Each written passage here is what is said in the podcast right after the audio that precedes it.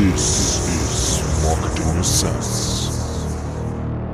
Herzlich willkommen zur heutigen Folge von Marketing DNA. Mein Name ist Nico Lampe und ich möchte dir heute dabei helfen, den richtigen Marketingkanal für dich, deine Brand, dein Unternehmen oder deine Innovation zu wählen.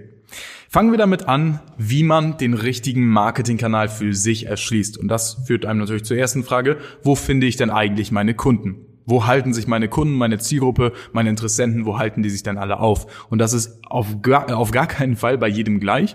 Deswegen sind wir eben kein Freund davon, Leute einfach in irgendein System zu drücken, bei dem sie sich gar nicht aufgehoben fühlen oder wo Leute sagen, hm, nee, eigentlich glaube ich nicht, dass da meine Kunden sind. Das heißt, wir gehen individuell auf dich ein, schauen zuerst einmal, wo findet deine Unternehmung statt, beziehungsweise wo findet deine Unternehmung ihre Kunden. Bedeutet also, halten sich deine Kunden auf Facebook auf. Ne, ein Riesenteil der Kundengruppen sind auf, äh, sind auf Facebook unterwegs. Auch genauso B2B. Also wir haben größere B2B-Entscheider über Facebook und Instagram erreicht. Ähm, aber auch kleine oder einfache B2C-Konsumenten.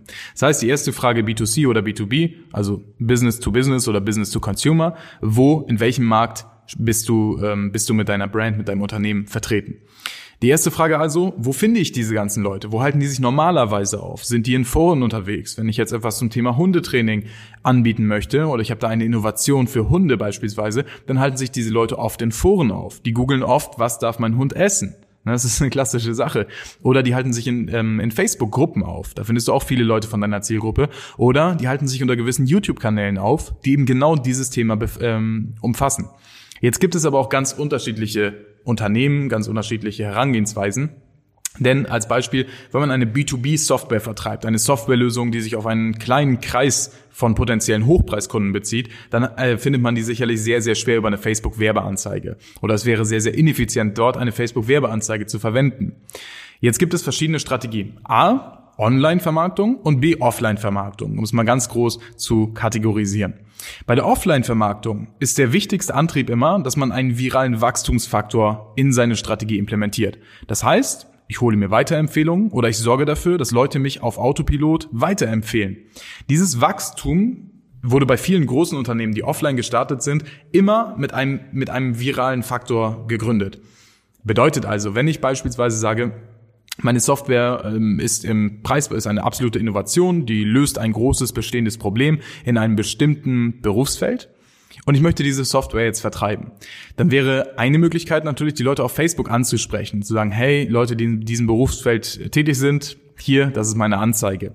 Weil der Sales Cycle also der Ablauf, wo ich zum ersten Mal von der Software höre, bis ich die Software jetzt wirklich bei mir implementiert habe, bis ich mein gesamtes Kunden- oder Customer Relationship Management Tool umgestellt habe auf diese Software, dieser Ablauf, dieser Sales Cycle ist sehr, sehr lang.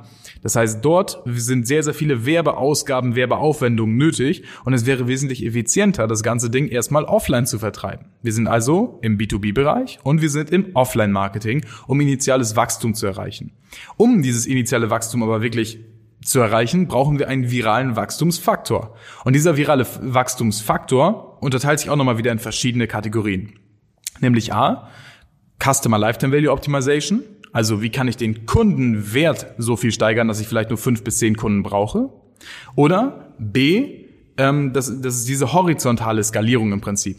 Das heißt, wie kann ich immer mehr Kunden erreichen und immer mehr, durch mehr Kunden letztendlich mehr Nutzer, mehr Umsatz erzielen? Und am Anfang empfehlen wir unseren, ja, unseren Partnern, unseren Unternehmungen immer, dass man am Anfang beginnt, die, das, das ähm, horizontale Wachstum anzustreben durch Empfehlungen. Bedeutet also im Klartext, wenn ich eine B2B-Software vertreibe, die beispielsweise in ein, sich an eine bestimmte Berufsgruppe richtet und die im Hochpreisbereich ist, also irgendwas von 1000 Euro monatlich beispielsweise, dann beginne ich zuerst mit, dem, mit der horizontalen Skalierung offline im B2B-Markt. Bedeutet, ich schicke einen Vertriebler dahin, ich äh, kontaktiere die vielleicht am Anfang selbst, gibt es ein gewisses Pitchmuster und so weiter. Aber dann letztendlich sorge ich dafür, dass diese Leute mir eine Empfehlung beziehungsweise zwei vorbereitete Empfehlungen aussprechen und bereithalten dafür, dass sie diese Software weiterhin oder einen weiteren Monat kostenlos nutzen können. Das funktioniert besonders für B2B-Software, die beispielsweise über 1000 Euro liegen. Also monatlicher Gebühr. Wenn diese Software dementsprechend den, den Wert von 1000 Euro monatlich hat, kann ich zwei, ähm, zwei vorbereitete Empfehlungen bereithalten bzw. danach verlangen. Heißt also, hey, es gibt noch wesentlich andere oder es gibt noch andere Leute in deiner Branche, in deiner Nische, die auch davon profitieren könnten. Und wir bieten dir jetzt an, dass wenn du damit wirklich zufrieden bist und sagst, okay, lass uns das Ganze machen, dass du beispielsweise dein Standing, deine Marktposition nutzt, um anderen Leuten, die natürlich nicht direkt in deinem Wettbewerb stehen, um denen diesen Vorteil näher zu bringen. Bedeutet also, in den nächsten sieben bis 14 Tagen, wo du mit diesen Leuten sprichst, hast du sicherlich die Möglichkeit, die Leute mal von unserer Software zu informieren, um eventuell ein Beratungsgespräch vorzubereiten, um schon mal einen guten Eindruck zu hinterlassen. Das heißt, wir nutzen dann die ersten initialen fünf Kunden, die ersten fünf Nutzer im Prinzip dazu, um eine virale Empfehlungsstrategie aus, äh, ja, auszurollen. Heißt also, wir kriegen zwei Empfehlungen, die vorbereitet worden sind, wo wir schon mal den Fuß in der Tür haben, um dann eben diese Software mit einem weiteren Testmonat beispielsweise in diesem Unternehmen zu implementieren. Ist ein bisschen wie ein trojanisches Pferd. Es kommt rein als Geschenk und ist danach eigentlich nicht mehr wegzudenken. Und ähm, das wäre zum Beispiel eine Strategie, um B2B-Software im Bereich 1000 Euro monatlicher Gebühr zu vertreiben. Ne, da braucht man jetzt nicht anfangen mit LinkedIn-Werbung oder Facebook-Werbung, weil das Ganze relativ ineffizient ist, hat einfach die Begründung, dass der Sales-Cycle relativ lang ist, weil der Umstieg relativ lang dauert und man ein manuelles Onboarding braucht. Das heißt, da eins zu eins mit dem, mit dem Klienten, mit dem Nutzer im Prinzip zusammenarbeiten, eine virale Vor-Ort-Empfehlung hervorzurufen, also durch horizontale Skalierung und nicht anzufangen und sagen, hey, ich möchte erstmal, dass jeder diese Sache kennt. Denn das ist zum Beispiel eine Strategie, die von vielen Leuten einfach vermutet wird. Die sagen halt, hey, ich habe eine tolle Software, jetzt brauche ich ein teures Explainer-Video dafür und das schicke ich einfach an alle Leute, die potenziell Interesse daran haben können. Ja, damit holst du irgendwelche Leute ab und ja, du, du raise the awareness, du sorgst dafür, dass Leute über deine Software vielleicht wissen und ähm, eventuell sogar in Erwägung ziehen, dich irgendwann mal anzuschreiben, aber es ist einfach auf die, auf die, ähm, auf die Werbekosten gerechnet sehr, sehr ineffektiv. Das heißt, eine Vermarktungsstrategie für eine Software sieht grund, also im B2B-Bereich, sieht grundlegend anders aus wie beispielsweise die Vermarktung für ein E-Commerce-Produkt von fünf bis zehn Euro durchschnittlichen Average oder Average Order Value. Heißt also, wenn ich jetzt etwas verkaufe, ein kleines Gadget zum Beispiel, einen bestimmten USB-Stick oder eine, eine Art, äh, eine Art Zahnpflegeprodukt oder ähnliche Sachen, dann sieht dort die Vermarktungsstrategie ganz anders aus und ähm, da wäre es einfach total ineffizient, zu irgendwelchen Leuten vor Ort hinzurennen und denen irgendwelche Sachen kostenlos zu geben. Und genau deshalb, das ist dir sicherlich auch klar, muss man eben für unterschiedliche Konzepte, die sich an unterschiedliche Märkte richten, auch eine individuelle Vermarktungsstrategie auffahren. Wie könnte sowas aussehen? Als Beispiel, wenn sich das Ganze an Endkonsumenten richtet. Also Nutzer, die beispielsweise immer wieder kaufen könnten, weil es sich um ein, weil es sich um ein Verbrauchsgut ähm, im Preisbereich von fünf bis zehn Euro handelt. Dann wäre meine initiale Idee, dort auf jeden Fall Facebook zu benutzen. Facebook bietet uns die Möglichkeit, dass wir Leute zielgerichtet nach Interessen ansprechen können sie vor Ort überzeugen können, also in, im Facebook Newsfeed, und durch Impulskäufe, äh, durch Impulskäufe Interessenten zu Kunden machen. Das heißt, wir haben direkt diese Kundenaktivierung im Facebook Newsfeed oder direkt nach dem Facebook Newsfeed, wenn wir sie auf unsere Shopseite schicken. Auch da gibt es natürlich wieder verschiedenste Strategien ich würde nicht mal unbedingt empfehlen, die Leute auf eine Shop-Seite zu schicken, sondern dementsprechend auf eine extra Landingpage, die nur dafür vorbereitet ist, ein besonderes Angebot zu promoten. Und das Ganze ist mit Shopify schwerer umzusetzen als beispielsweise mit ClickFunnels oder Funnel Cockpit. Ähm, bedeutet, gerade wenn du dich an Endkonsumenten richtest, wäre meine Nummer eins Wahl generell Facebook. Aber Facebook an sich ist natürlich auch wieder breit gestreut. Das heißt, wie sieht eine Anzeige da aus, die sich an Endkonsumenten, im speziellen Sinne an Endkonsumenten von Verbrauchsgütern richtet, die Impulskäufe tätigen sollen. Ne, da kann man nicht jetzt sieben, äh, sieben bis zwanzig Zeilen lange Überzeugungsarbeit leisten und diese Nachricht einfach an alle Leute rausschicken, sondern ich schaue mir an, wo, wo ist der konkrete Nutzen, wie möchte ich mein Produkt positionieren und wie kann ich dieses Produkt direkt in einem Satz im Prinzip von anderen Produkten, von vergleichbaren Produkten unterscheiden und ganz klar abgrenzen. Eine Idee, eine, eine kurze Ad-Copy, also das heißt, der Werbetext relativ kurz, relativ prägnant gehalten. Es muss Status vermitteln. Das heißt, wenn ich diese Idee, diese Innovation, die jetzt gerade angeboten wird, wenn ich die meinen Freunden zeige, wenn ich damit darunter meine Freunde verlinke, dann muss ich dadurch meinen Status etwas anheben können. Das ist ein, ein wichtiger Punkt. Ich muss also sagen, hey, das ist, ich, ich muss im Prinzip für diese Empfehlung belohnt werden. Dass mein Freund oder meine Freundin dann zu mir sagt, hey, das Ganze ist aber echt innovativ oder das ist aber echt cool, haha, hast du das gesehen? Das ist ein Faktor. Das heißt, die Statuserhöhung durch Verlinkung. Zweiter Faktor wäre der, äh, der direkte Nutzen, diesen Preisvorteil. Das ist ein irresistible Offer. Das ist die wichtigste Ja, der wichtigste Bestandteil einer Werbeanzeigen, eines Werbeanzeigentextes ist dieses unwiderstehliche Offer. Ich muss logisch sagen können, dass sich mein emotionales, impulsives Handeln lohnt. Ich muss also das Ganze rechtfertigen können. Also A, es muss einfach sein, es muss, es muss, es muss klar sein. Es ist eine kurze Ad-Copy. Es ist einfach in ein bis zwei Sätzen zu erwähnen, welchen Vorteil hast du, wenn du jetzt zuschlägst. Zweitens, ich muss den Status oder meinen eigenen Status erhöhen können, wenn ich meine Freunde darunter verlinke. Die müssen sagen, ha, das ist ja witzig, ha, das ist ja cool, oh, sollten wir uns holen. Ne, das haben wir beispielsweise mal für andere gemacht, die äh, die Test, äh, also Autos, ähm, Sportwagen, für eine Sportwagenvermietung haben wir das gemacht, wo die Leute sich einfach permanent unten drunter verlinken. Also diese Engage Rate ist dermaßen hoch, weil Leute sagen, hey, wenn ich meinen Kollegen unter so einem Sportwagenvideo verlinke, dann denkt er auch, ich könnte mir das leisten oder wie auch immer. Also es sorgt für extrem soziales Engagement. Also einfache, einfache Produktbeschreibung. Zweitens soziale Hochstufung, wenn ich das Ganze weitererzähle.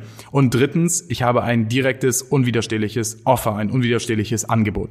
Und diese drei Punkte würde ich zusammen mit einer Video-Ad, ne, mit einem, das haben wir in einer anderen Podcast-Folge schon mal besprochen, mit einer Videowerbeanzeige promoten, die bei einem Verbrauchsgut beispielsweise in kurzer Zeit, also 15 Sekunden beispielsweise, das Produkt in Benutzung zeigt.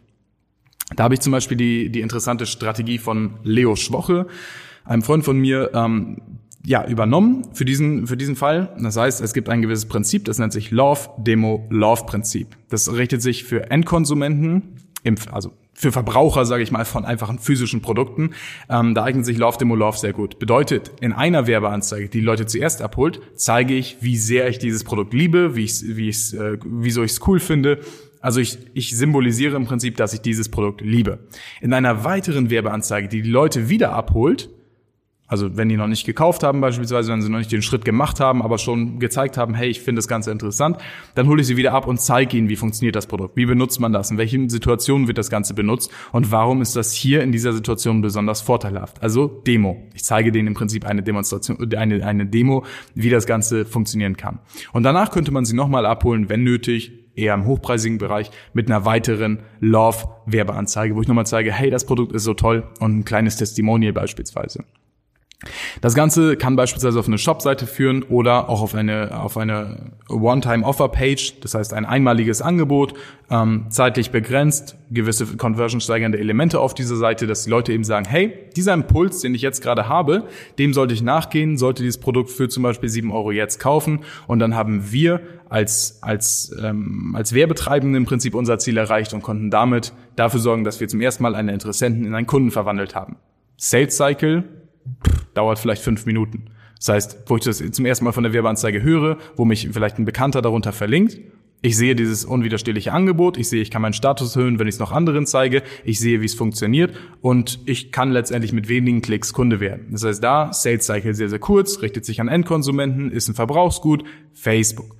Dann auf der anderen Seite B2B-Software, die sich an eine spezielle Nische richtet. Natürlich nicht unbedingt direkt Facebook. Ähm, das wären halt in den in, ja, later Stages, also in den späteren Phasen, sag ich mal, wäre das äh, wichtig, da auch Awareness zu schaffen, einen gewissen Branding-Effekt mit dem ganzen Performance-Marketing zu kombinieren. Aber für, fürs Erste wäre es wesentlich effizienter, vor Ort zu gehen, diese Software bei, mit dieser horizontalen Skalierung zu vertreiben. Das heißt, bereite mir doch bitte zwei Empfehlungen vor. Nach der ersten kostenlosen Benutzung kannst du die kostenlose Benutzung noch weiter nach hinten ziehen, indem du uns einfach zwei Empfehlungen da lässt. Das ist mal einfach als kleinen Denkanstoß für dich. Das heißt, denk dir mal aus, in welchem Markt bist du, äh, bist du tätig, ne? B2B oder B2C. Dann, wo halten sich diese Leute auf? Wo findest du die? Wo ist deren Aufmerksamkeit? Wem hören sie zu? Und wen verehren sie? Wen nutzen sie? Was gibt es für andere Anbieter, die in diesem Bereich schon Erfolg hatten? Und dann würde ich nochmal schauen, okay, wie kannst du dieses Konzept letztendlich nochmal verbessern? Und falls dir dazu noch Fragen offen geblieben sind, was ich mal denke, ähm, dann komm gerne zu uns in die kostenlose Strategieberatung, wo wir mit dir das Ganze wirklich mal eine halbe Stunde bis Stunde durchgehen, wo wir wirklich individuell auf dich eingehen, wo wir uns ähm, eine PDF-Datei im Prinzip vorbereiten für dich, die du danach selbst umsetzen kannst oder mit unserer Hilfe umsetzen kannst oder mit anderer Hilfe umsetzen kannst, dass wir die richtige und passende Strategie für dich finden, vielleicht ein, zwei Case-Studies dir zeigen, die in deinem Markt besonders gut funktioniert haben. Dazu kannst du auf www.dnaconcepts.de gehen und dich dort einfach mal anmelden. Ansonsten freue ich mich natürlich, wenn du in der nächsten Podcast-Folge wieder mit am Start bist und ich dir einige hilfreiche Tipps mitgeben kann. Bis dann!